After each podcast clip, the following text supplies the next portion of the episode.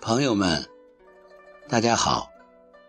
早上想跟大家探讨一个小问题：在一定时期里，是做一件事好呢，还是一专多能、广泛发展呢？比如，我们想学习国学，我们既想读《道德经》，又想同时学《论语》《大学》，然后还要。看《三字经》《弟子规》等等等等，我们想一口吃个胖子，想全面的发展，这样可能吗？应该讲，有的人是可以的，但大多数人好像是有点困难。那么，我们看一看汉字这个“废”字，浪费的“废”字。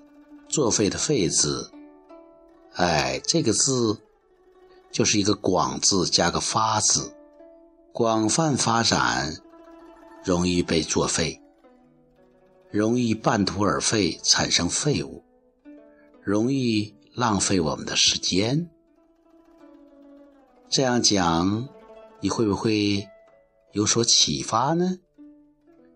如果再换个角度。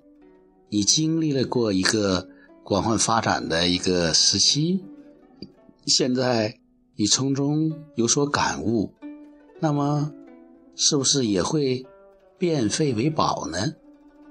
如果你能够再生利用自己的教训，那么你的发展前景是不是更加广泛了呢？一个“废”字，如果从做的角度广泛发展，如果从反思的角度，那就是前景广阔。所以我们的汉字有智慧、有学问，在这一点，我们非常感恩我们的祖先。